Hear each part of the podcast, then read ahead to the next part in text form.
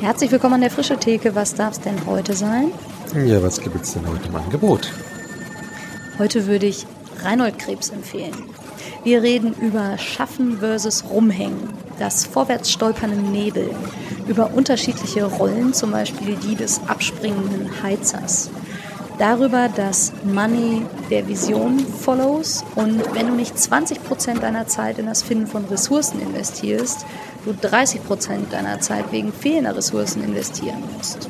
Wir reden darüber, dass die Dinge häufig mehr Zeit brauchen als ein lieb ist, wie es ist, Kirche ökologisch zu sehen und das Priestertum aller Gläubigen.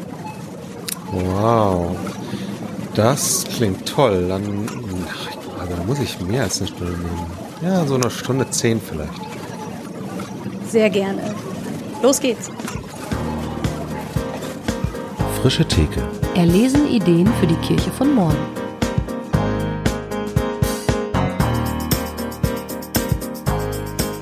Herzlich willkommen zu einer neuen Folge an der Frische Theke oder der Frische Theke.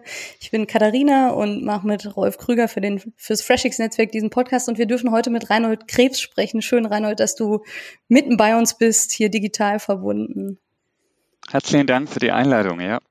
Herzlich willkommen. Wir haben das schon so lange irgendwie auf der Agenda und ähm, haben vorhin schon gesagt, es gibt so viel, über das wir reden können. Und das hängt mit dir als Mensch und Person zusammen und dem, wie du das FreshX-Netzwerk in Deutschland ja auch ja mit initiiert und gepusht und gestaltet hast und haben aber vorhin schon gemerkt, es gibt so viele Themen, ähm, über die wir mit dir ins Gespräch kommen können. Und ich äh, leih mir mal eine Frage aus äh, einem anderen Podcast. Vielleicht kennt ihr, die ihr das hört, den Hotel Matze Podcast, der sagt oft, wenn wir uns an der Hotelbar treffen würden und wir würden uns nicht kennen und ich würde sagen, äh, wir, keine Ahnung, trinken irgendwie was zusammen, kommen ins Gespräch, sage irgendwann, Reinhold, was machst denn du eigentlich? Was ist deine Hotelbar-Antwort? Ja, da gibt es sicher eine kurze und eine lange Version dann. Wir haben ich Zeit. würde sagen, ich bin ein weißer alter Mann, wie man sieht, ähm, aber ich arbeite immer noch für das evangelische Jugendwerk in Württemberg und ich habe da so ein bisschen die Green Card. Ich darf ein bisschen machen, was ich will, äh, solange ich dann auch die nötigen Ressourcen, also das nötige Geld mitbringe. Und äh, mein Herz schlägt eben für Fresh Expressions of Church, also für eine Erneuerung der Kirche weil das auch so mein Learning ist aus meiner Biografie her. Wir können sehr viel äh, innovative Jugendarbeit machen, aber wir brauchen dann auch eben Gemeinschaftsformen, wo Glaube gelebt wird, Leben geteilt wird.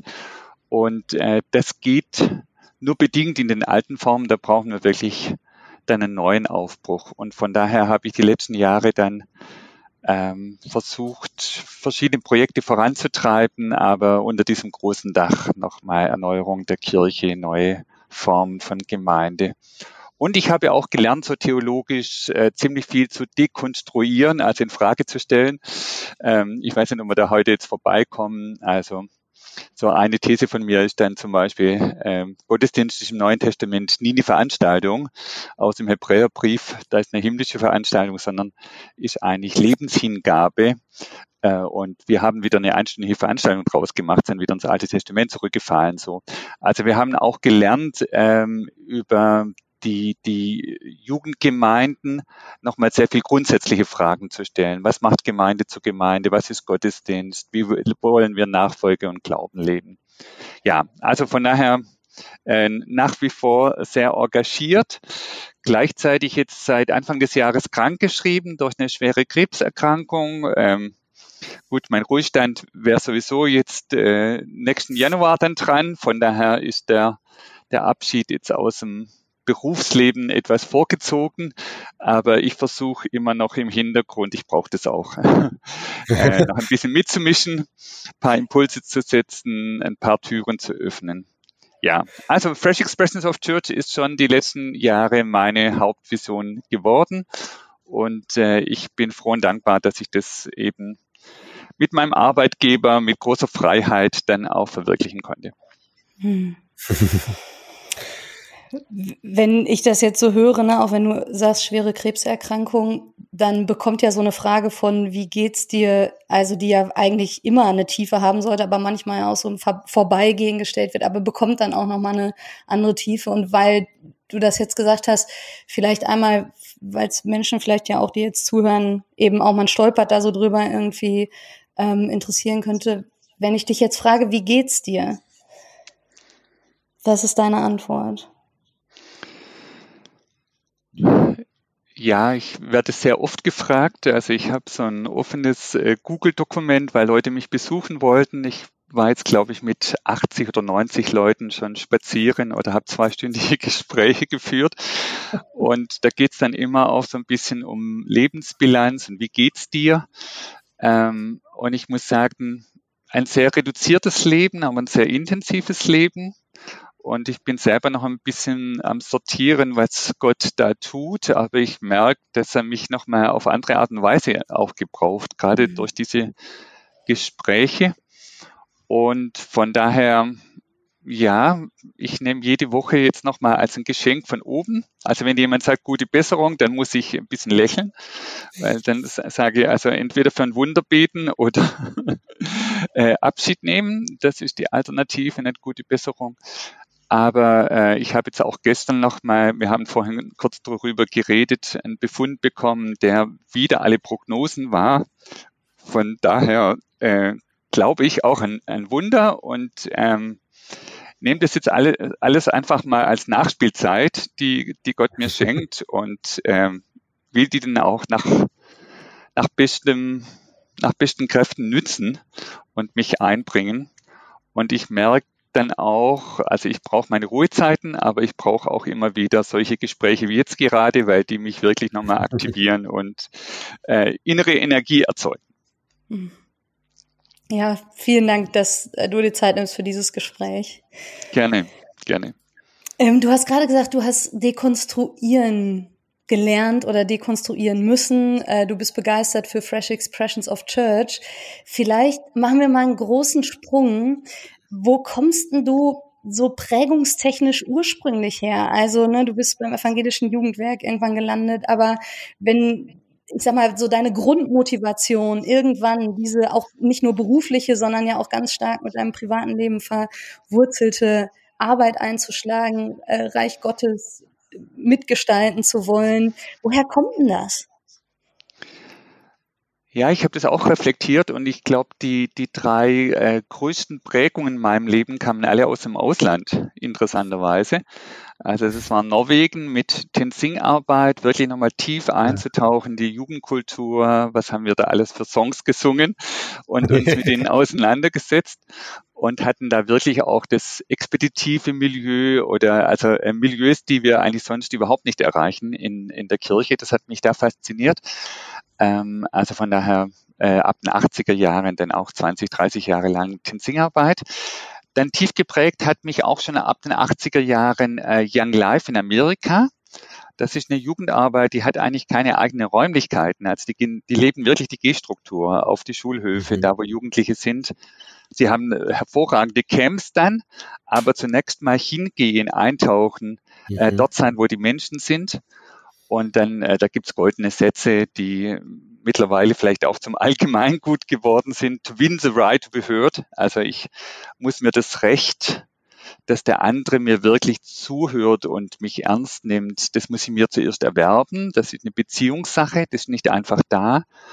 Ähm, also von Young Life Incarnational Witness, also das fleischgewordene Zeugnis, ähm, habe ich sehr, sehr viel gelernt und ich glaube, die ganze Theologie, die ganzen 80 Jahre Erfahrung, die die haben, die bräuchten wir für die deutsche Kirche ganz, ganz dringend. Und die dritte große Prägung, auch wieder mit dem Ausland verbunden, war dann ab 99 eben, dass wir nochmal äh, Church Planting in den ähm, in der alten, ehrwürdigen Church of England erlebt haben, auch Youth Churches, und gemerkt haben, vorher hatte ich ehrlich gesagt meine Kirche abgeschrieben. Äh, aber das war für mich so ein Turnaround, dass ich gesagt habe, nee, da kann auch, unter diesem alten Dach kann auch mal Neues aufblühen und da will ich äh, Teil davon sein. Also mhm. äh, das hat dann eben auch zu Fresh Expressions of Church geführt. Und warum überhaupt Reich Gottes? Was fasziniert dich am Evangelium? Ja, das ist eigentlich die Mitte des Reiches Gottes. Also äh, Origenes hat es, glaube ich, gesagt, Autobasileia, also äh, Jesus Christus als das fleischgewordene Reich Gottes. Also Christus selber, wie er gelebt hat mit seiner Selbsthingabe, wie seine Liebe verändert, Menschen verändert. Ähm, das hat mich schon als junger Mensch geprägt. Das habe ich in der Jugendarbeit erfahren. Und ähm, von daher bin ich bis heute in der Jugendarbeit, ich bin 65, irgendwie hängen geblieben, weil äh, diese, ja, diese Erfahrung, miteinander Glauben zu entdecken, dass äh, Lebensgeschichten sich verändern, dass ein Stück was vom Reich Gottes spürbar wird, das ist für mich schon stark mit Jugendarbeit verbunden. Das erlebe ich in der etablierten Kirche dann eher sporadisch oder am Rande.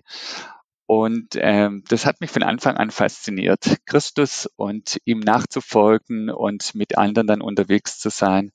Ähm, ja, das ist so mein Lebensmotto. Was, was meinst du, warum waren das oft Impulse aus dem Ausland, die dich irgendwie gepackt haben? Ja, Ausland ist immer ein bisschen interessanter als das, was man schon kennt, natürlich.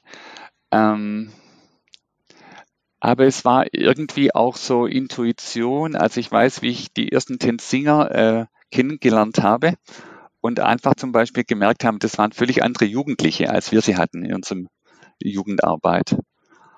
Und ich nochmal gesagt habe, da will ich hin. Also ich, ich will nicht nur jetzt äh, so im Bestand nochmal Jugendarbeit machen, sondern ich möchte wirklich nochmal andere Szenen, andere Milieus erreichen.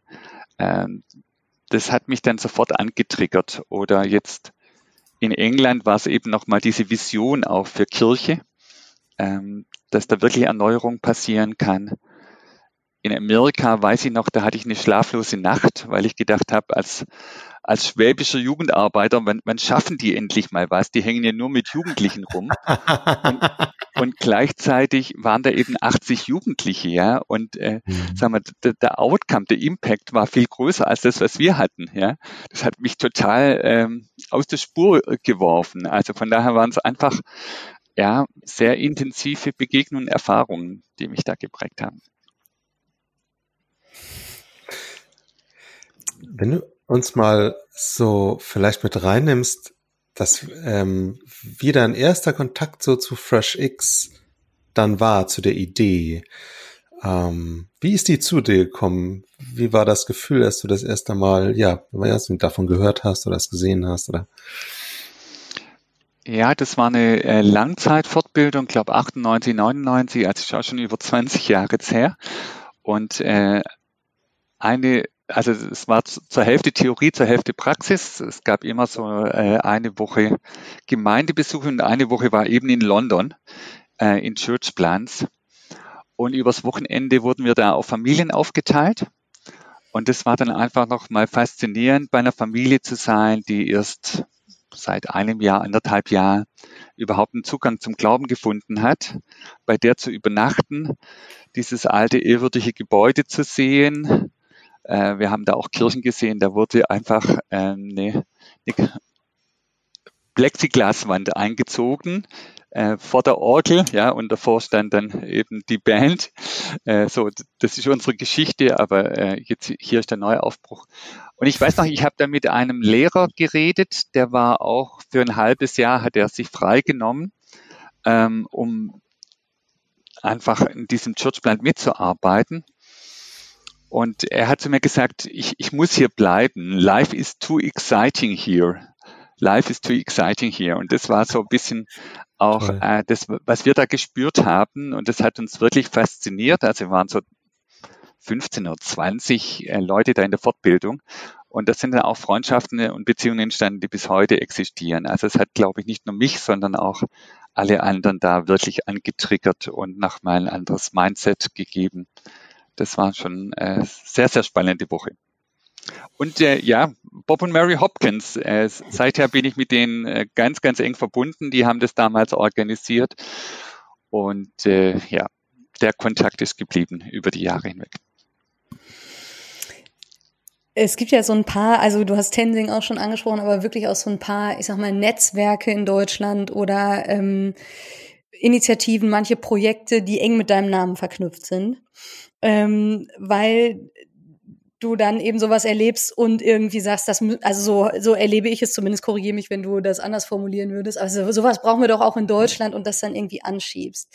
Was passiert da in dir? Also ich stelle mir jetzt vor, du bist da auf dieser Langzeitfortbildung, du sitzt in England, du erlebst das, ich höre irgendwie raus so einen Impuls von, ne, sowas brauchen wir doch auch hier, der Glaube an die eigene Kirche ist vielleicht schon etwas, ähm, sagen wir mal, ins Zweifeln gekommen, so, was, kannst du uns damit reinnehmen? Was passiert in dir in so einem Moment, wo du dann begeistert bist ähm, und ein, anscheinend ja auch überlegst, was heißt denn das jetzt für uns hier in, im eigenen Kontext? Also ich brauche dann immer das Gespräch. Also ich sage manchmal, jetzt denke ich laut nach und formuliere dann Gedanken, aber ich brauche jemand, der mit im Raum ist und dann nickt oder den Kopf schüttelt oder äh, dann auch mal wieder Worte gibt. Ähm, also das, das Miteinander ist, ist elementar, aber ich sehe dann schon irgendwie was vor mir und ähm, ja, also so jetzt in, in der Freshix-Zeit haben wir mal so einen Satz geprägt, ähm, wir wissen auch nicht, wo es hingeht. Also wir, wir stolpern vorwärts durch den Nebel, aber vor uns öffnen sich Türen und solange sich Türen öffnen, stolpern wir halt weiter so. Ja. Also es ist immer auch so eine äh, tiefe geistliche Erfahrung, dass, dass Gott da irgendwas öffnet. Aber ich habe äh, dann nie einen Masterplan, aber die Richtung ist klar. Ja, also in diese Richtung muss es gehen. So. Und welche Türen haben sich geöffnet nach diesem Erleben dieser Langzeitweiterbildung? Ja, also viele Türen. Wir haben noch mal eine Kirchenpartei gegründet. Äh, Kirche für Morgen damals, also in, in Württemberg haben wir die Direktwahl in die Synode. Von daher haben wir uns gesagt, wir dürfen nicht nur jammern und klagen, sondern dann müssen wir auch aktiv werden. Das war so ein erster Schritt um die Jahrtausendwende. Und dann waren es eben äh, sehr viele Studienreisen, die wir gemacht haben nach London oder in anderen Orten. Und wo wir nochmal gemerkt haben, das verändert Leute. Also wenn du bestimmte Dinge mal gesehen hast, Kirche anders erlebt hast, dahinter kannst du nicht mehr zurück. Ähm, das ist wirklich dann lebensprägend, auch wenn du nicht mit allem einverstanden bist und so. Und ähm, genau. Und dann ähm, haben wir auch ein bisschen so die, die Bewegung in, äh, von England eben nachvollzogen, von Church Planting. Also wir, wir kopieren nochmal erfolgreiche Modelle oder pflanzen die aus. Äh, wirklich nochmal diesen Ansatz, nee, wir müssen tief eintauchen in die Kultur. Und die nächste neue Gemeindeform kann komplett anders aussehen, weil sie immer so eine Geburt ist zwischen Kontext und Geist Gottes, ja. Also mhm. ähm, und das hat dann zu, zu einer Konferenz geführt, Gemeinde 2.0. Das war auch nochmal ein Wahnsinnswagnis, wenn man es heute überlegt, was wir da auch finanziell an Risiken eingegangen sind. Eine wilde Kooperation zwischen Greifswald, Kirchenbezirk Bernhausen, Jugendwerk und Vineyard-Gemeinschaften. Ähm, und da, da haben wir dann äh, englische Bischöfe eingeladen und das war sicherlich nochmal, zumindest für uns hier im Süden, so ein bisschen Durchbruch, weil äh, viele Gemeindeglieder auch äh, gesagt haben, wenn ein Bischof das sagt, dann dürfen wir das ja auch denken, so in die Richtung. Und daraus hat sich dann so ein runder Tisch Freshix ergeben und dann haben wir nochmal Mittel bekommen von einer amerikanischen Stiftung. Also es waren ganz unterschiedliche äh, Türen, äh, sehr wild. Erst im Nachhinein kann man da irgendwie eine Linie sehen. Mhm. Äh, und wie gesagt, wir sind halt vorwärts gestolpert und durch offene Türen gefallen und irgendwie ging es dann weiter. Ja. Und mein Part sehe ich eigentlich immer so ein bisschen ganz am Anfang. Also ich sage immer, ich, äh, wenn man es im alten Bild beschreiben will, ich bin so der Heizer bei der Dampflok, der muss morgens um fünf aufstehen und richtig Feuer machen, damit um sieben dann Druck auf dem Kessel ist. Und dann, äh, wenn, die, wenn die Lok aber sich aus dem Bahnhof äh, rausbewegt, dann springt der Heizer ab. Ja. Und das finden manche dann nicht so äh, toll, dass der Reinhold sich dann relativ schnell dann auch wieder rauszieht. Aber so, das habe ich gelernt, so das ist ein bisschen mein Part, äh, Dinge anzuschieben, ähm, dann auch im Hintergrund zu bleiben und sich dann freuen, wenn die Lok weiterfährt. ja. Also ich glaube, das ist tatsächlich einer der größten oder häufigsten Fehler, die immer wieder gemacht werden, dass die Menschen, die ähm, etwas anschieben, dann ähm, glauben, im, um in dem Bild zu bleiben, im Lokführerhäuschen bleiben zu müssen, bis das Gleis zu Ende ist. so, ne? Ähm, und das und dann eben versäumt wird, Menschen dann auch ähm, die Verantwortung zu übertragen. Wirklich. Es hat mich irgendwie bei dir immer fasziniert, dass du das relativ konsequent gemacht hast, so wenn, ich das beobachtet habe. Ne? Anschieben und dann bewusst sagen, hey, jetzt habt ihr das in der Hand und ich kann wieder was Neues anschieben. Fand ich immer sehr beeindruckend. Ja, es ist natürlich, hat auch die, die persönliche Komponente nochmal, du kannst nur Neues dann wieder starten, wenn du mhm. Altes loslässt, ja. Das ist ja ein, ein Naturgesetz und äh, das fällt nicht, nicht leicht dann immer, weil das sind dann schon auch so ein bisschen die eigenen Babys und so. Ähm, mhm. Und dann muss man auch lernen, die Klappe zu halten und ruhig zu sein hinterher und nicht nochmal reinzureden.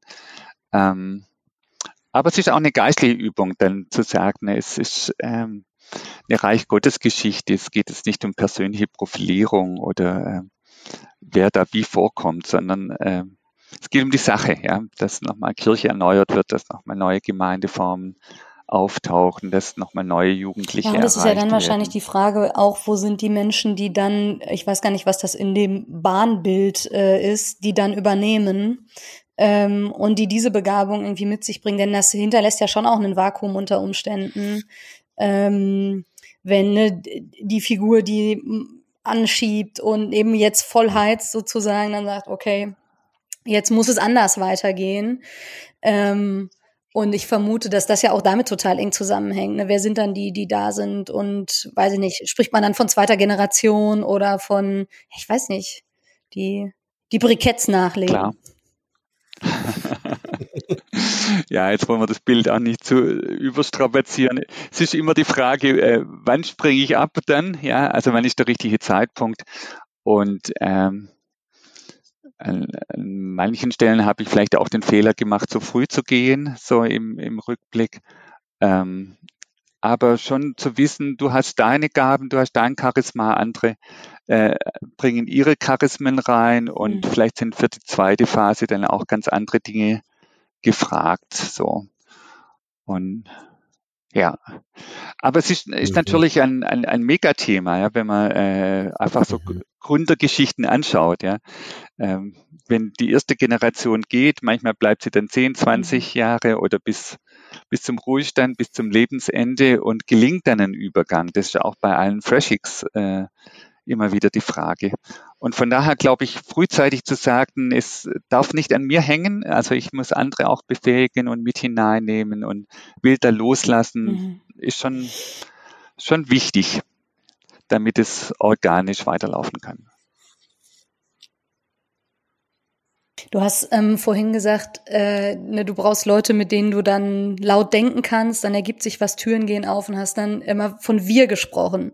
Ne, wir haben, keine Ahnung, Kongress gemacht oder Netzwerk gegründet oder so. Wie ergeben sich diese Wirs? Also die sind ja in unterschiedlichen Kontexten auch unterschiedlich, vermute ich zumindest mal. Aber wie erspürst du das? Wie, wie passiert das, dass dann da, weil das ja schon auch gerade, wenn wir das Freshix-Netzwerk angucken, kenne ich kaum diversere also jetzt von den auch gerade Frömmigkeitsprägungen, auch von den formalen Strukturen und so weiter, ein diverseres Netzwerk. Wie entsteht da so ein Wir? Ja, kann ich auch jetzt äh, rational, glaube ich, gar nicht so erklären. Es ist irgendwo dann, glaube ich, auch sowas wie eine Seelenverwandtschaft oder dass, dass man einfach merkt, in dem Miteinander wird nochmal energiefrei. Also im Englischen gibt es dann auch diesen, dass der Heilige Geist, der God between us ist, äh, also wo, wo einfach nochmal was passiert, wo man merkt, in diesem Miteinander, das ist jetzt mehr als äh, die Addition von eins und eins.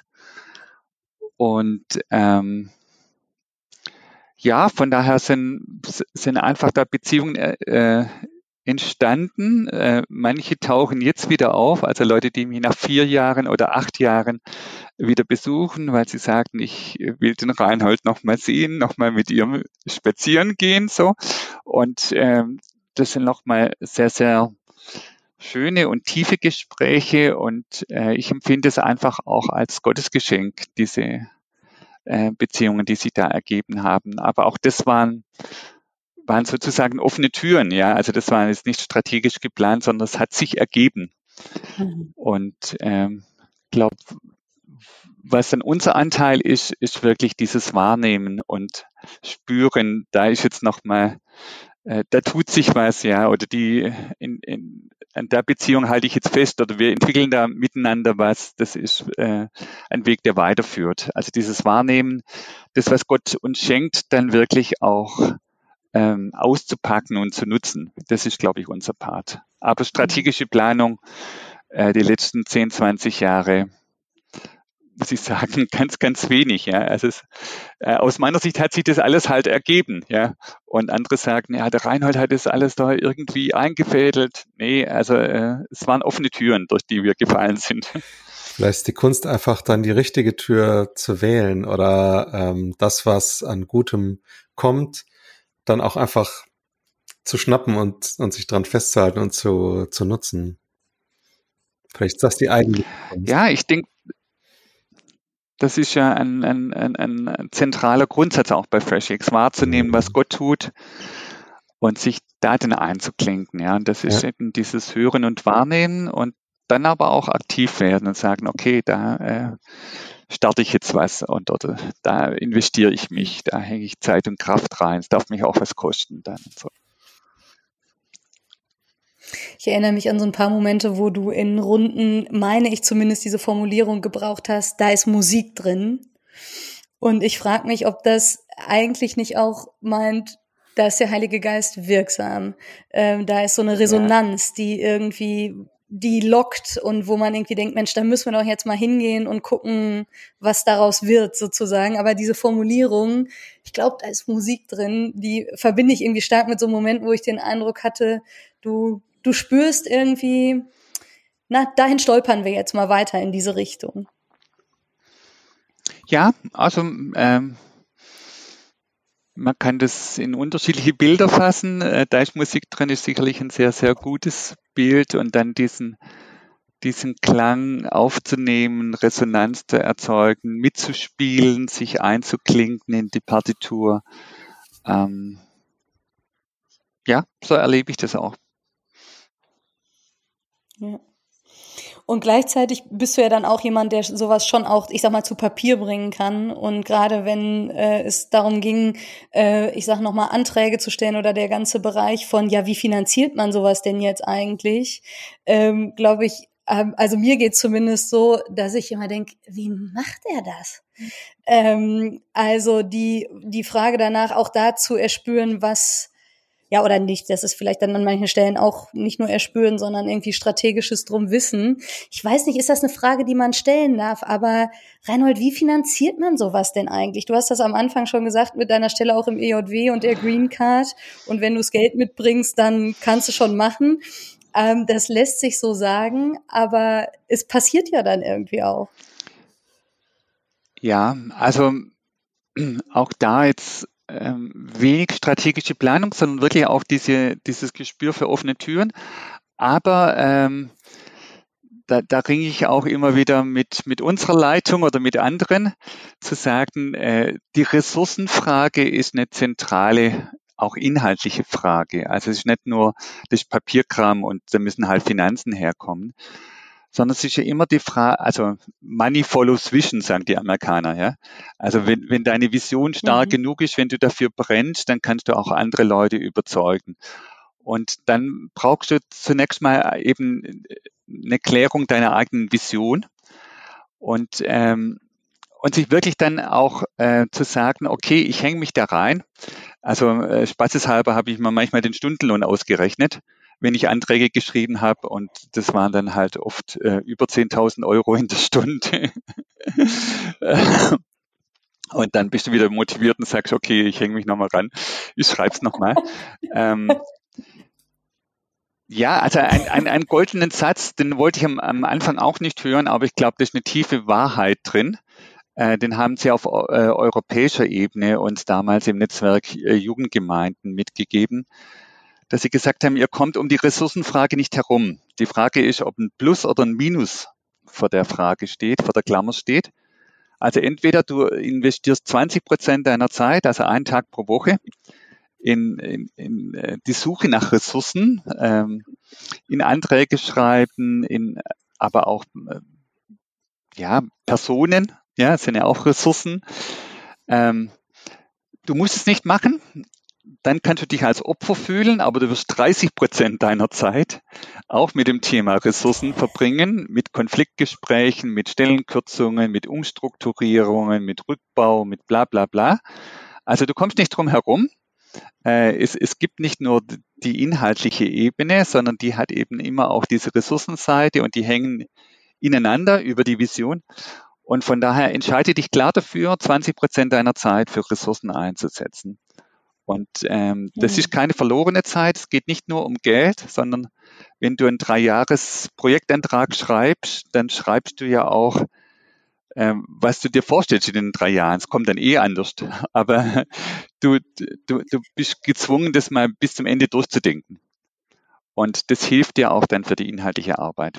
Also da kann ich schon ein bisschen missionarisch werden, mhm. zu sagen, Leute, entscheidet euch dafür, äh, nicht zu warten, bis euch äh, ein Geldsack vom Himmel auf den Kopf fällt, sondern bleibt da dran. Und jetzt zum Beispiel bei Kirche Kundebund, das ist ja eine, ein katholisches Stiftungsnetzwerk, das uns da finanziert, also auch ganz crazy. Äh, da sind wir halt drei Jahre lang, haben wir immer wieder mal vorsichtig angeklopft und irgendwann hieß es dann, äh, können Sie von 12.30 Uhr bis 13 Uhr nach Düsseldorf kommen, äh, so für die Mittagspause. Und bin ich halt mit dem Zug hochgefahren und das war dann der Erstkontakt. Ja. Äh, das muss man sich dann auch geben. Aber es ist eben auch diese, diese klare innere Entscheidung, ich äh, will mich da reinhängen, es darf mich auch was kosten. Ja. Und ist dann wahrscheinlich die Frage von, muss ich eher reaktiv handeln oder eine gestalte ich das sozusagen von Anfang an mit, wenn ich dich äh, richtig höre. Also wenn ich mich dafür entscheide und es von Anfang an mitdenke, dann wächst eigentlich mein Gestaltungsraum, weil ich mich nicht nur immer dann damit beschäftige, wenn es nicht genug ist oder wenn, keine Ahnung, die Probleme irgendwie auftauchen. Ja, so. und was ich auch gelernt habe, also äh, wir arbeiten ja auch mit amerikanischen Stiftungen oder jetzt ähm, mit diesem katholischen Stiftungsnetzwerk zusammen das sind Leute, die haben mehr Erfahrung als ich. Ja, also die sind zum Teil seit 60 Jahren auf dem Feld aktiv. Die haben schon sehr viel Geld verbrannt oder in, äh, in Projekte investiert, wo nachher wenig rauskam. Ja. Also die Fragen, die die stellen oder dieses Ping-Pong-Spiel mit denen, das hilft dir mhm. inhaltlich auch nochmal wirklich weiter. Das sind nicht nur Geldgeber, das sind, das sind Mitgestalter. Die wollen ja auch was. Die wollen ja nicht nur Geld geben, sondern die wollen ja auch Veränderung sehen die wollen äh, ja Verwirklichung des Reiches Gottes sehen, ja. Und äh, das ist schon auch spannend, wie, wie bunt da die Szene ist, habe ich auch unterschätzt. Und äh, ich glaube, die ganze Drittmittel, äh, Kirche unterschätzt es noch total, was an, an Drittmittel möglich ist.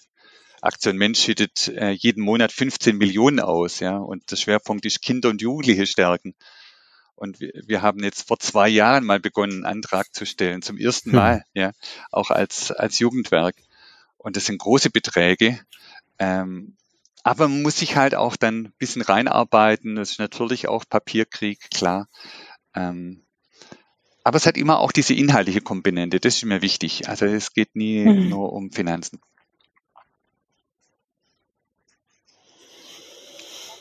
Wie, wie machst du das? Also ich ähm, kenne auch so Begriffe wie Zuschusslyrik und irgendwie, äh, naja gut, da muss man halt auch so schreiben, dass die Stiftung, ne, dass denen das gefällt, so ungefähr.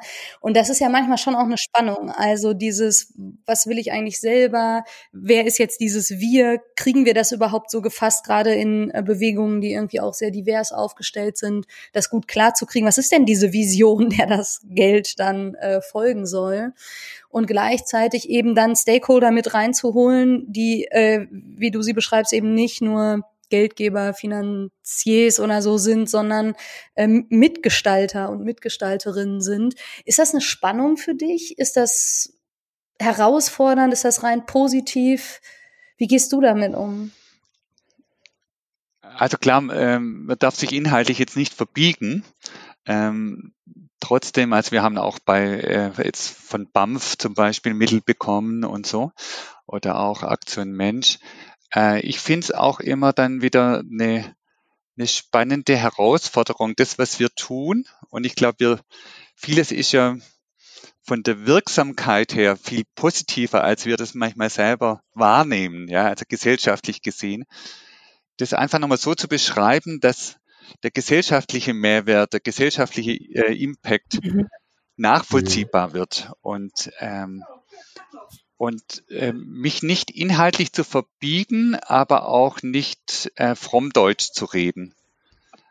Also äh, ich, ich, ich hatte ein Schlüsselerlebnis mit einem Blaukreuz-Jugendreferenten im Osten, der überall da äh, Stellen für offene Jugendarbeit geschaffen hat. Und ich habe gesagt, wie magst du das? Du bist es sehr missionarisch, so wie ich dich erlebe. Ja, da sagt der Reinhold, das ist ganz einfach. Missionarische Jugendarbeit, das ist pädagogisch angeleitete Lebenssinnfindung. Ja, also es war sein, äh, und das äh, kann ich jedem Bürgermeister äh, deutlich machen, dass die Jugendlichen, die mhm. da rumhängen, das brauchen. Ja. Also nochmal, das, was unser Kernanliegen ist, auch so äh,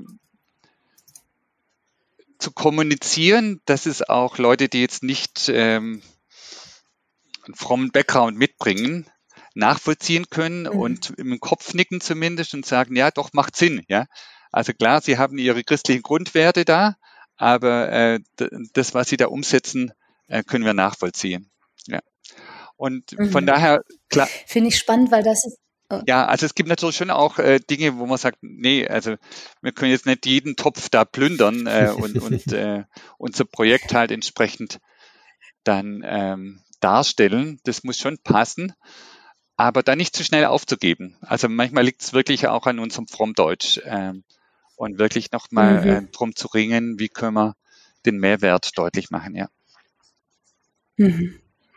Das finde ich ist insofern auch spannend und wenn ich dich richtig verstehe, wirbst du ja auch darum, das eben auch theologisch zu sehen. Also eben zu fragen, was ist denn, also hat Reich Gottes was mit Gesellschaft zu tun? Und ist die Wirkung jetzt darüber hinaus, dass man hinterher sagt, ja, wir haben irgendwie einen, eine gut laufende Jugendarbeit oder so. Also, und das zu formulieren, ich merke das gerade, wenn wir auch so ähm, an Initiativen arbeiten, die ihre Vision äh, formulieren. Und dann ist ja in den letzten Jahren es immer mal wieder ja, als hilfreiches Tool auch entdeckt worden, so mit so einem Canvas zu arbeiten, der irgendwie aus der Wirtschaft entlehnt ist, wo man das ja sehr klar auch formulieren muss. Was ist denn die Wirkung, die erzeugt wird oder das für Anträge zu formulieren? Und ich merke bei mir selber, aber auch bei anderen echt so eine Sprachlosigkeit, weil wir das, glaube ich, oft gar nicht mit im Blick haben, dass eben, was theologisch sich vielleicht schnell sagen lässt, ne, Reich Gottes ist doch mehr als die Gemeinde zu gestalten oder jetzt irgendwie für den Fortbestand kirchlicher Gruppen zu sorgen oder so. Ich glaube, da sind alle schnell dabei zu sagen, ja, ja. Aber das wirklich daraufhin, also wahrzunehmen und auch wertzuschätzen, was das für einen äh, für eine Wirkung für Einzelne und dann auch für die Gesellschaft hat, ist ja mhm. eigentlich eine tief theologische Frage eben auch. Also sehe ich Reich Gottes und Gesellschaft getrennt oder hat das was miteinander zu tun? Ähm, hat Evangelium Auswirkungen über den persönlichen Radius hinaus. Das fand ich jetzt gerade sehr spannend, als ich dir so zuhörte, dass ich dachte, vielleicht hilft das auf diese Pers also auf diese Frage hin, ne, wie formuliere ich das auch nochmal, das weiterzudenken und nicht dann da stehen zu bleiben und zu sagen, ja, wir wollen halt dass unsere Jungschar ja, weiter gut ja. läuft oder so. Ja, ich mag's mal ein, äh, ein Beispiel von Kirche Kunderbund jetzt ein bisschen deutlich, weil wir da gerade auch wieder äh, dran sind, jetzt nochmal neue Finanzmittel zu generieren. Und da müssen wir uns dann schon die Frage stellen, was für einen Unterschied macht das, ja, ob eine Familie da kommt oder nicht kommt, ja. Ist es wirklich eine Qualitätszeit, eine, eine, eine Auszeit für Familien, wo der Vater mal mit seiner Neunjährigen äh, an der Aktivstation ein konkretes Experiment macht, ins Gespräch kommt miteinander, wenn man da drei Stunden zusammensitzt, ähm, gemeinsam isst, entsteht ein Beziehungsnetzwerk vor Ort. Also wir haben hier auch eine lokale Kirche Kunderbund gegründet und, und da wirklich auch noch mal drum zu ringen, zu sagen, doch, das macht einen Unterschied, ja. Also da hat eine, äh, eine, eine Familie, die noch nie ein Tischgebet hatte, jetzt den Tischrap eingeführt, ja. Oder da entsteht äh, ein Beziehungsnetzwerk unter jungen Familien, das hilft dann auch beim Babysitten, ja, oder die fahren äh, im Sommer gemeinsam in Urlaub, ja, aber das ist ja ähm, dann auch das Aufbrechen von Einsamkeit, ja. Also das sind wirklich auch gesellschaftliche Wirkungen. Ähm, also wirklich nochmal auch darum zu ringen, was, äh, was ist der Unterschied, den wir machen, ja. Hm. Wie lernt man das zu sehen und zu formulieren? Ja, indem man sich einfach äh, zunächst mal selber die Frage stellt, ja, machen wir einen Unterschied, ja, und da versucht ehrlich zu, äh, zu sein. Äh, und was ist der Unterschied dann? Also was, was ist wirklich Wirkung? Also gerade jetzt äh, bei dem BAMF-Antrag, da gibt es dann auch Schulungen, da geht es immer nur um Wirkungsanalyse. Also ähm, und das haben wir noch viel zu wenig gelernt dann auch äh, von der Seite her, nochmal die Dinge anzuschauen und auch zu analysieren. Hat es Wirkung? Ja, also klassisch äh, sagt man halt, ja, wir, wir, haben Sonntag gepredigt und der Rest ist quasi Gottes Sache. Ja. Ähm, aber man kann natürlich auch äh, sozusagen messen, ja. Äh, gehen Leute verändert raus? Äh, wie ist der Gesichtsausdruck? Äh, tut sich was hinterher, ja? Also wir, wir tun dann manchmal zu schnell so, das ist alles ähm, wie soll man sagen, nicht in unserer Hand, nicht messbar ähm, und dann, dann schweigen wir darüber und denken ein bisschen gar nicht mhm. drüber nach. Doch, wir sollten drüber nachdenken, mhm. was hat Wirkung, was ist wirkungslos, was ist umsonst auch, ja. Ähm, ohne das jetzt eins zu eins aufzurechnen und zu sagen, wir machen jetzt nur noch das, was am meisten Wirkung hat, ja. Aber ähm, darüber nachzudenken und das dann zu formulieren, ja. Äh, oft äh, wagen wir uns überhaupt drüber nachzudenken über diese Frage, hat es Wirkung? Vielleicht manchmal ja auch aus der Angst heraus, dass man feststellt, nein. Ja. Also äh, je nachdem, was man sich dann so anguckt, ähm, könnte das ja tatsächlich auch damit verbunden sein, dass es auch einen Anspruch an die Arbeit, äh, die man macht, formuliert, den man nicht nur, ich sag mal, auf Gottes Tisch schieben kann, auch wenn wir am Ende natürlich Veränderungen nicht machen können und so. Aber manchmal denke ich auch, es kann ein Ausdruck von Bequemlichkeit ja. sein, sich damit nicht zu beschäftigen ne? und zu sagen, na gut, dann macht man eben weiter, was man schon immer gemacht hat, weil macht man halt und ist auch eingeübt oder so. Und insofern merke ich, es ist echt ambivalent oder auch spannungsreich unter Umständen, sich damit auseinanderzusetzen.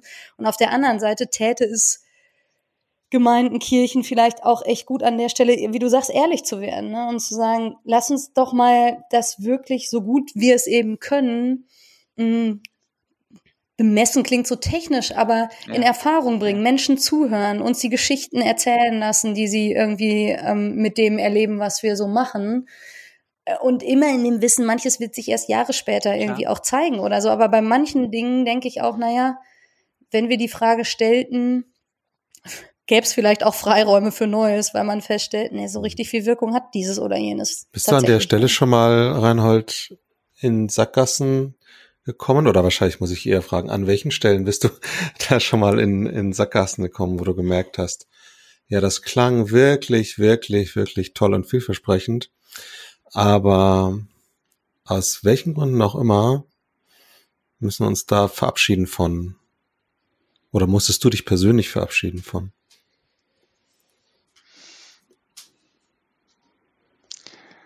Also generell kann ich sagen, die Dinge äh, brauchen alle mehr Zeit, als ich will und äh, äh, in den Anträgen dann reingeschrieben habe. Also es geht in der Regel langsamer. Ähm,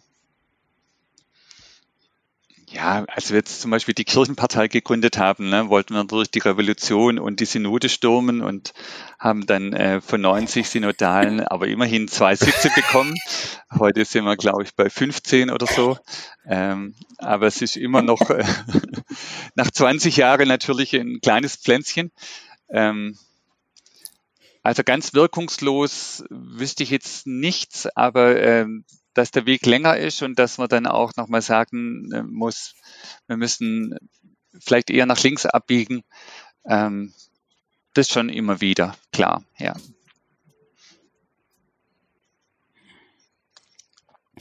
Du überblickst ja jetzt also nochmal konkret die FreshX-Geschichte von ihren Anfängen bis ins Heute. Und wir haben jetzt schon mehrfach auch über Kirche Kunterbund gesprochen. Vielleicht da, falls irgendjemand sich fragt, wovon reden wir da immer. Es gibt eine Folge mit äh, Jele Mailänder, die sich an der Stelle auf jeden Fall äh, lohnt zu hören ähm, und da nochmal ein bisschen mehr auch irgendwie zu, zu erfahren. Ähm, aber wenn du so auf das guckst, was FreshX technisch ähm, entstanden ist oder, oder FreshX haltungsmäßig entstanden ist in Deutschland, sowohl was das Netzwerk betrifft, aber auch konkrete Initiativen, was Kirche Kunterbund betrifft. Ähm, was für eine Wirkung siehst du da? Ja, noch viel zu wenig natürlich. auf der einen Seite. Auf der anderen Seite glaube ich, äh, die ganzen Projekte, die jetzt in den einzelnen Landeskirchen angestoßen wurden, also Mut in Bayern, Erprobungsräume im Rheinland, in äh, Kirche in Mitteldeutschland und andere Initiativen, bei uns heißt neue Aufbrüche. Ähm, das ist auf jeden Fall ein Hoffnungszeichen. Aber ähm, verglichen jetzt auch mit der englischen Geschichte oder was ein Erzbischof da als Vision für die nächsten fünf Jahre formulieren kann, äh, sind wir immer noch zu 98 Prozent im alten Paradigma unterwegs. Und äh, ist es noch ein bisschen die Abteilung Exotik. Da geht es uns dann wieder finanziell wahrscheinlich noch zu gut mit Kirchensteuer. Ähm, das ist die eine Seite. Auf der anderen Seite sage ich dann immer, ähm, dass die DDR so schnell zusammenbricht, konnte auch niemand vorhersagen 1988. Ähm, und Bob und Mary Hopkins haben 2004 gesagt, über Nacht sind die, die Mauern der Kirche einfach umgefallen, ja, mit der General Synod und Mission Shaped Church. Also das ist schon meine Hoffnung, dass irgendwann auch ein Kairos kommt, äh, wo nochmal ein richtiger Durchbruch kommt. Ähm, weil allen, die ein bisschen nachdenken, ist eigentlich auch klar, mehr vom bisherigen wird nicht die Lösung sein für die Zukunft. Also auch wenn wir jetzt nicht die mhm. Patentrezepte haben, wir, wir müssen diesen Weg gehen, nochmal ähm, experimentell unterwegs zu sein, neue Gemeinschaftsformen zu finden, in verschiedene Milieus und Szenen reinzugehen, G-Struktur zu leben und, und, und. Und ähm, ja, da wird es mir manchmal schwindlig, welche Ressourcen wir noch ähm, in, in bisherige Strukturen stecken. Also wir haben jetzt bei der letzten lokalen Kirchekundebund hier zusammen mit der Feuerwehr 70 Leute. Das ist viel für unseren kleinen Ort.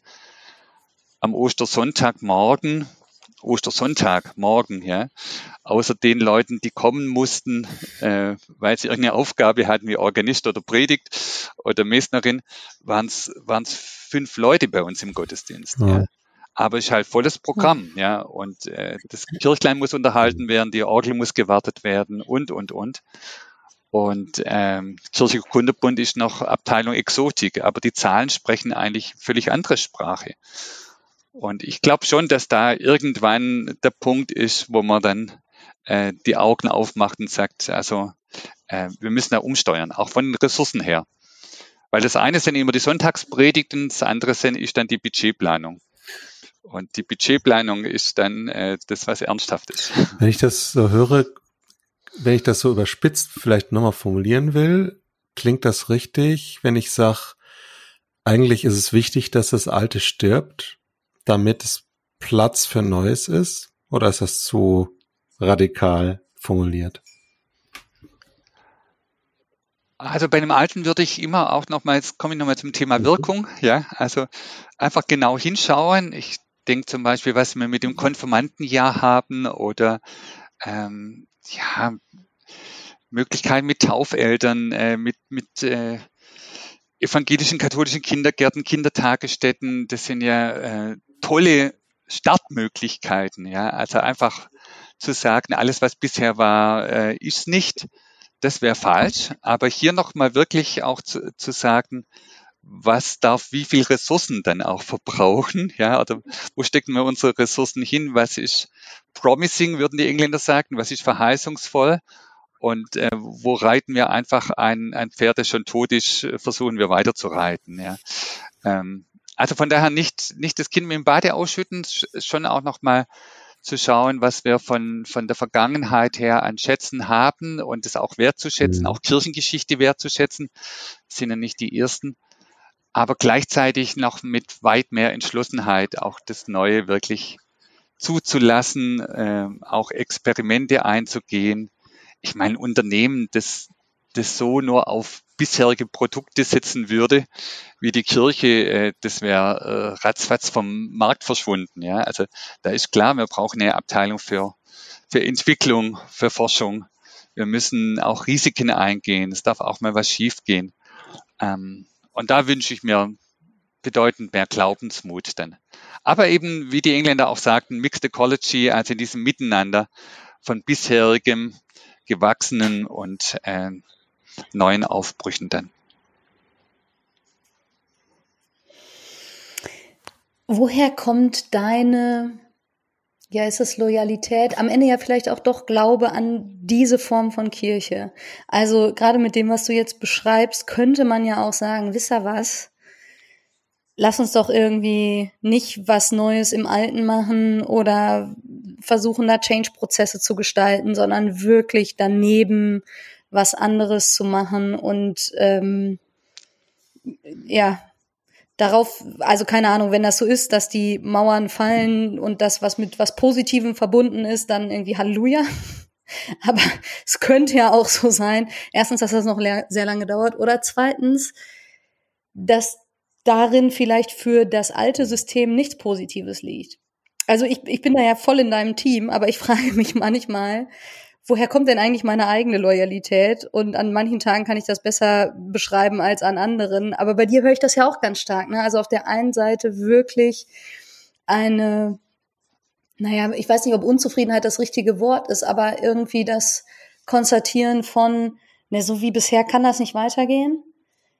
Aber auch kein Bruch, sondern das wirklich zusammenzuhalten. Was motiviert dich dazu? Ach, da würde ich auch zunächst mal sagen, Zahlen, Daten und Fakten. Also ähm, soweit ich weiß, 75 Prozent aller Freshix in, in England sind quasi unter dem Dach einer Parish entstanden, also einer Ortsgemeinde. Und äh, in dieser neuen Vision vom Erzbischof von York ist quasi die Aufforderung an jede äh, klassische Ortsgemeinde nochmal was Neues zu gründen, egal was, aber eine, also eine neue Pflanzung nochmal anzulegen. Also von daher, ich glaube, ähm, mit dem radikalen Bruch nur ähm, wäre es nicht getan, sondern ähm, ja, Christian Hemmige benutzt dann ja oft das Bild vom Wald. Also die, die alten Bäume fallen, aber sie sind gleichzeitig dann der Humus eben für, für die neuen Schößlinge. Also das wirklich äh, auch ökologisch zu denken. Und äh, ich glaube, jetzt auch kritisch gesehen, in den ersten Jahren von FreshX haben wir das vielleicht zu sehr als totale Neugründung auf der grünen Wiese propagiert. Ähm, und du brauchst ja dann auch äh, Leute, du brauchst Ressourcen, du brauchst Netzwerke. Also äh, einfach nur sich vom Alten abzuschneiden, ist nicht, nicht ratsam. Aber in diesen alten Strukturen nochmal wirklich ähm, mehr Raum zu schaffen, dass wirklich Aufbruch geschehen kann, das ist dringend notwendig. Mhm bisschen zu der Frage, wenn so von den fallenden Mauern gesprochen wird, wie viele Menschen werden von diesen fallenden Mauern erschlagen, wenn man sie zu, zu stark, also ne, wenn man das so zulässt. Also ich glaube, da ist ja auch ganz, wie du es auch vorhin gesagt hast, viel, viel Wertvolles, was irgendwie vielleicht auch transformiert werden kann und muss, damit es blühen kann und nie, niemand auf der Strecke bleibt. Ja, da war das Bild natürlich auch überzeichnet von Bob. Ja, also, ich habe das jetzt nur ein bisschen nicht alles, äh, geführt. Das hatte er bestimmt nicht im Kopf. Aber er hat, äh, sein Bild war, wir, wir sind 30 Jahre lang um die, um die Mauern von Jericho genau. gezogen genau. und plötzlich äh, gehen die Türen auf. So Und äh, wir werden, wir müssen aufpassen, dass wir nicht durch Umarmung jetzt erdrückt werden. Ja. ähm, weil es wirklich dann halt nochmal ein neues Spiel war. Aber bis heute ist das ja auch ein Ringen in England zwischen ähm, dem gewachsenen Strukturen und diesen Neuaufbrüchen. Und äh, ja, wenn ich, wenn ich das ja, und auch, glaube ich, der Erfahrung, es ist am Ende eben kein Allheilmittel jetzt zu sagen, keine Ahnung, da gab es dieses Papier oder so, sondern es ist so ein komplexes Feld, dass ich glaube, dieses Vorwärtsstolpern im Nebel, das hört ja, ja nicht auf.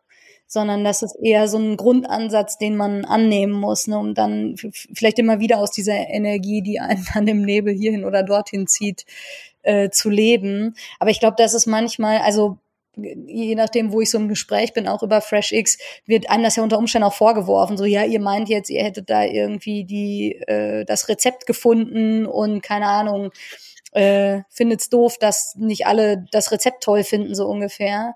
Und so habe ich jetzt Fresh Expressions auch nie verstanden, sondern ähm, eher eben, ja, dieser Begriff Haltung, aus der heraus man mit einem anderen Paradigma, du hast vorhin das Wort äh, vom Paradigma eingeführt, irgendwie äh, Kirche gestaltet. Und da frage ich mich manchmal schon, ob es in England in gewisser Weise eben, also mit, mit Dave Yegi habe ich da im letzten Gespräch drüber gesprochen, äh, durch die Bischofskirche von der Struktur her nicht fast einfacher ist, äh, weil klar ist, wenn man den, wenn, wenn der Bischof auf eine bestimmte Art und Weise tickt, dann bewegt sich sozusagen nochmal anders was. Ich weiß nicht, ob man das eins zu eins so sagen kann, aber es leuchtet mir schon irgendwie ein, dass natürlich die Strukturen, mit denen wir in Deutschland unterwegs sind, da einfach anders sind und deshalb auch der Weg ein anderer äh, im, im Detail dann sein muss. Gebe ich dir absolut recht. Also da kann man dann wirklich auch äh, als Bischof äh, neue Biotope absticken und sagen, da darf jetzt was Neues wachsen. Ähm, auf der anderen Seite, wenn ich äh, unsere Situation nochmal mit England vergleiche, ähm, England hat zum Beispiel fast keine solche nationalen Jugendorganisationen oder keine vergleichbare Jugendarbeit, wie wir sie haben.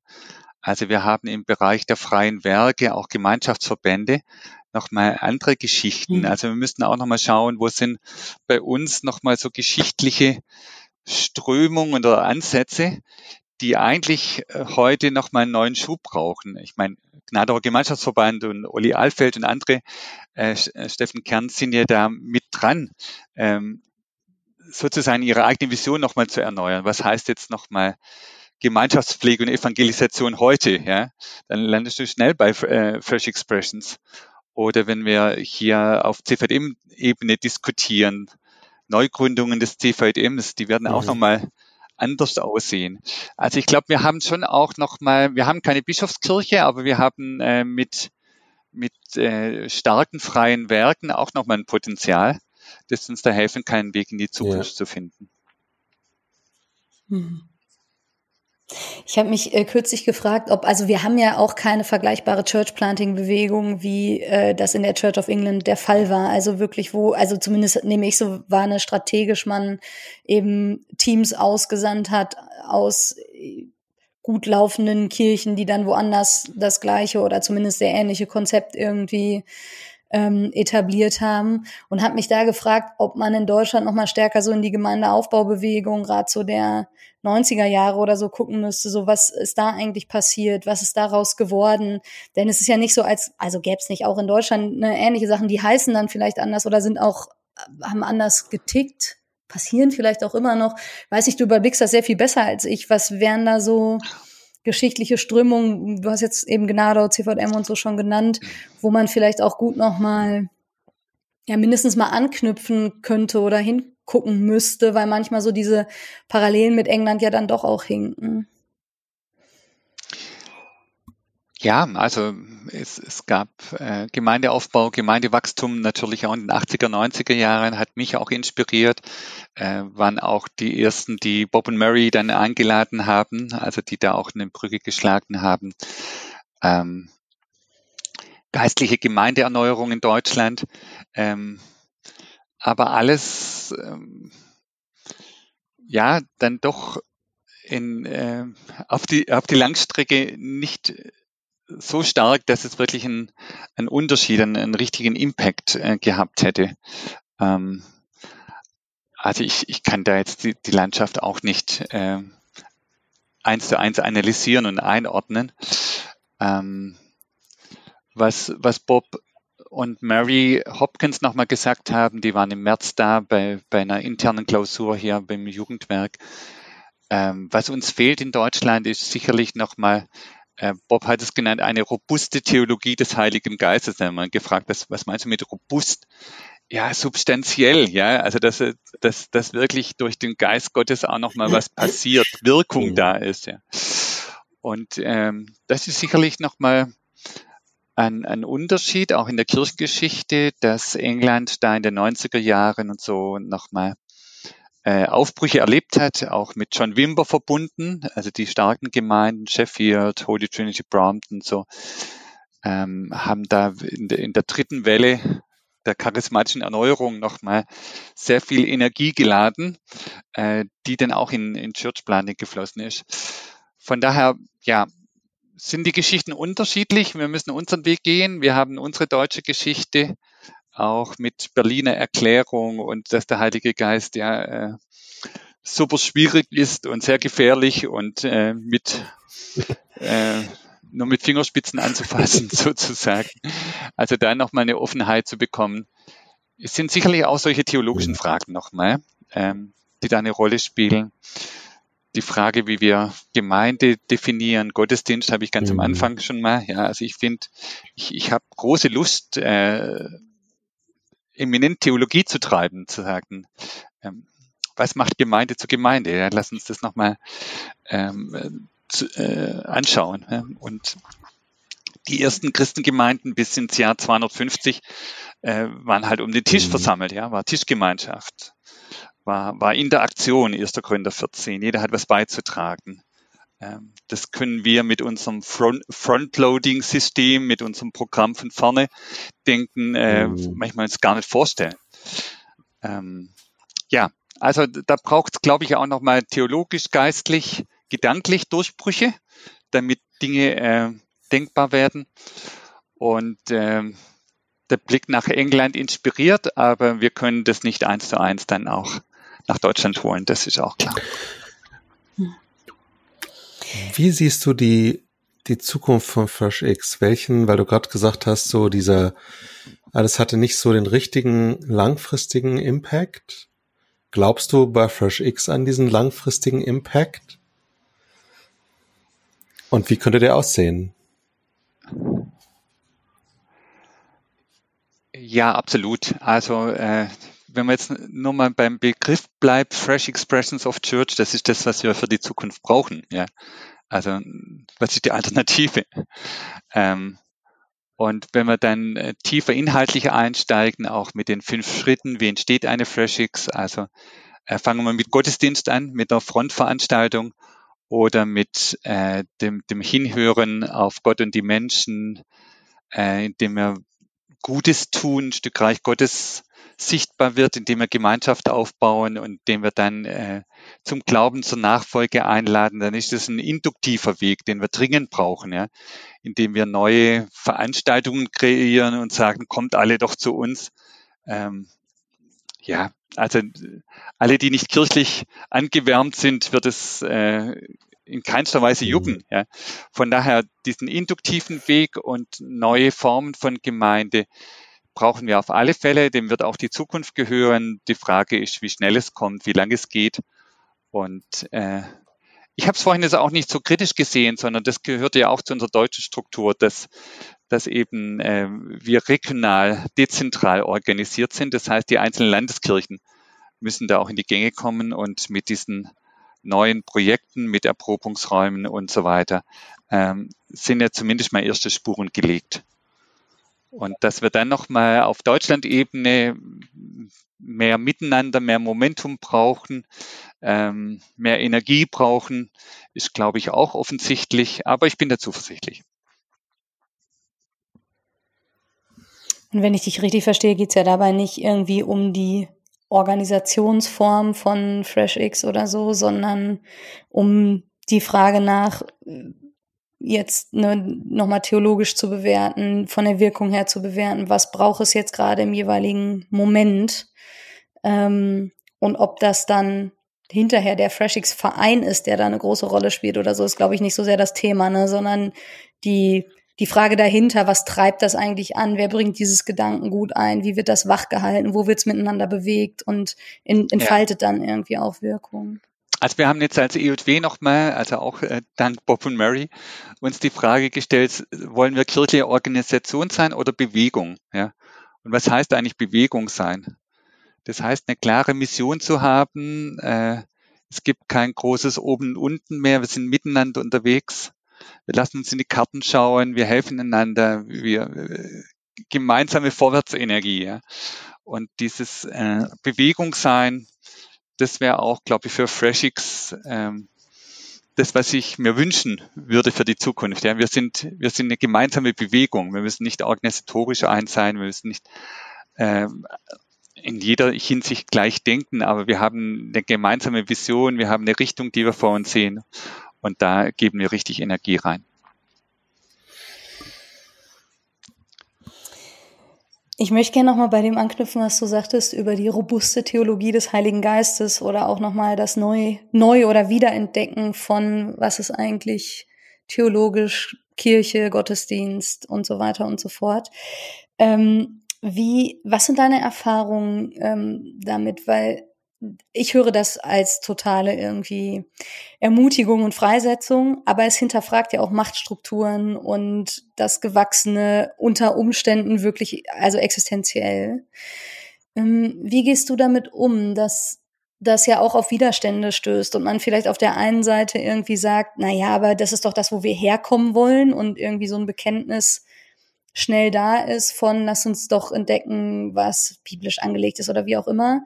Und dann manchmal die Tradition einen, also auch evangelischerseits einen höheren Stellenwert hat, als man sich selbst so eingestehen will. Und ich kenne das ja aus meiner eigenen Biografie und den mir liebgewonnenen Formen genauso. Also mir geht's ja jetzt nicht drum, nur mit dem Finger auf andere zu zeigen. Aber gerade da, wo das institutionell so stark, mh, mm, naja, also denn die Normalität ist und man eben mit so einer Frage ja wirklich Machtfragen berührt, macht das ja nicht nur Spaß, sondern kann auch auf Widerstand stoßen. Wie, ja, was sind deine Erfahrungen nach Räume, in denen das gut geht? Oder ähm, wie gehst du damit um, wenn du solche Erfahrungen gemacht hast?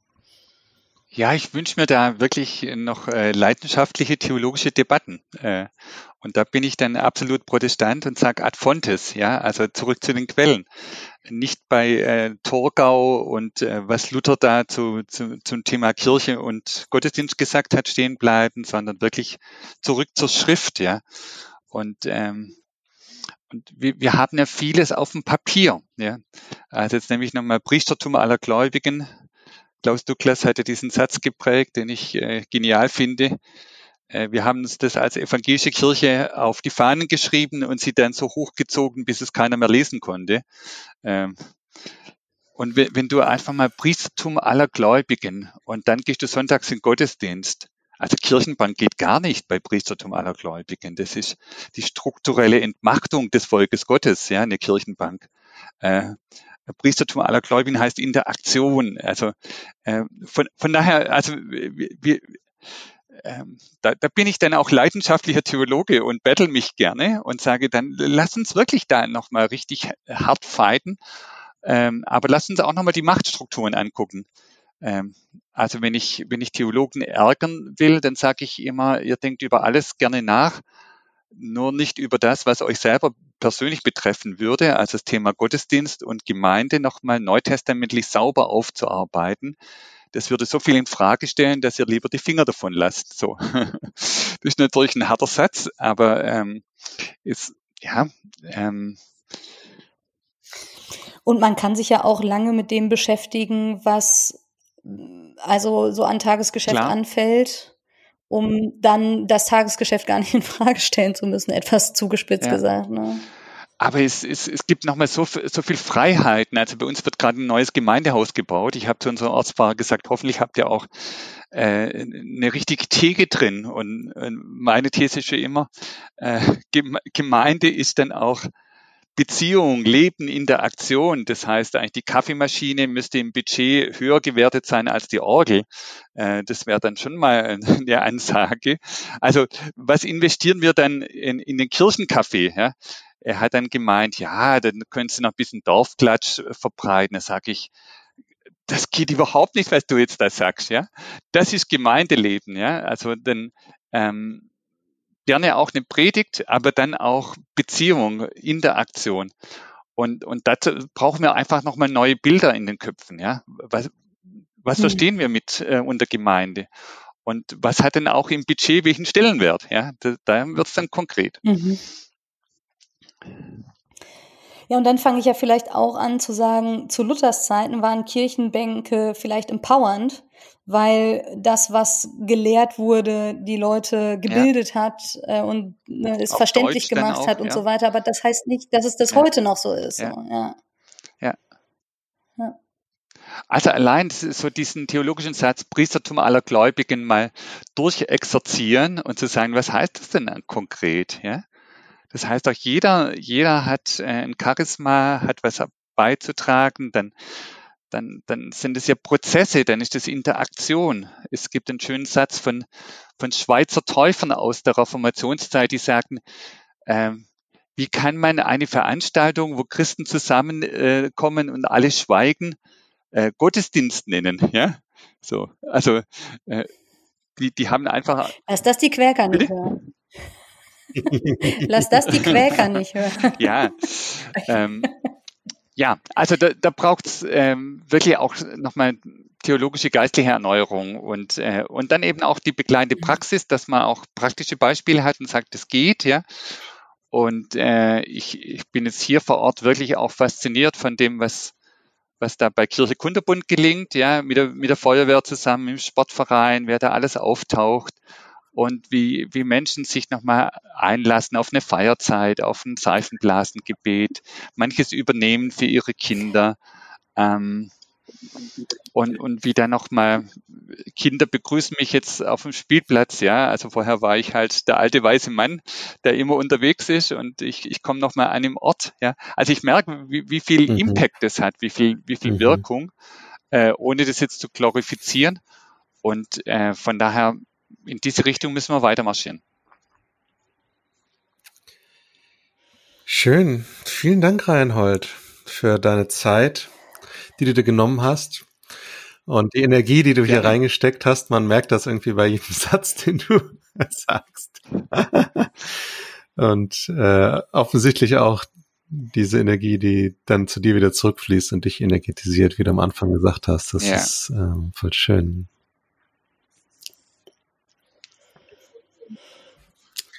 Ja, vielen, vielen Dank. Gibt's von dir vielleicht noch irgendwie, wenn jetzt jemand sagt, Mensch, bei dem, was, äh, was Reinhold da jetzt erzählt hat, da würde ich gerne noch mal tiefer einsteigen und so, dann, also gibt's natürlich auch Gruppen und so, wo man das machen kann, aber äh, gibt's irgendwie was, wo du sagst, das hast du in letzter Zeit noch mal, ich weiß nicht, gelesen, gehört, äh, mal irgendwo hingeguckt, wo du sagst, wer jetzt da noch ein bisschen weitergehen will, der findet hier oder dort noch etwas Futter oder kam es jetzt vor allem so aus dir selbst? Also jetzt bedingt durch meine Krankheit habe ich äh, letzte halbe Jahr wenig gelesen, muss ich sagen, eher den Podcast gehört. Ähm, davor habe ich nochmal äh, Church in Life, Michael Moynack, also auch so ein Grundlagenbuch, wo er nochmal Start-up ähm, Paradigmen und Fresh Expressions of Church zusammenbringt. Das habe ich sehr intensiv gel gelesen, habe auch ein hundertseitiges Exzerpt für mich äh, erstellt, stelle ich gerne zur Verfügung. Wow. wenn jemand interessiert ist. Ähm, ja, das hat mich nochmal, also die, die, die englischen Autoren und ähm, auch das Zusammensein mit Bob und Mary und der Austausch, oft ist es manchmal auch das Gespräch, gar nicht so sehr die Bücher, äh, inspirieren mich sehr. Ähm, es gibt, wie gesagt, auch diese, diese Vision 2030 von den Erzbischöfen äh, der Church of England. Die lohnt sich absolut zu lesen. Also wenn wir zehn mhm. Prozent von dem hätten, wäre ich schon sehr glücklich in Deutschland, äh, die wirklich nochmal nach vorne denken das sind vielleicht nochmal so, ja, stark, stark England doch äh, als Inspirationsquelle. Aber wir verlinken das alles unter den, in den Show Notes. Gerne, ja. Vielen, vielen Dank. Und genau, danke für dein Feuer und deine Begeisterung und dass du das mit uns teilst. Ja, hat Spaß gemacht mit euch. Also hat mir selber auch wieder Energie und Kraft gegeben. Schön. Vielen Dank Wunderbar. euch. Dann sagen wir an dieser Stelle Tschüss für heute und bis in so, wissen wir auch nicht genau, zwei Wochen oder so, wann auch immer die nächste Folge kommt und ähm, freuen uns dann auf ein Wiederhören. Bye, bye. Ciao. Tschüss. Frische Theke. Der Podcast von FreshX.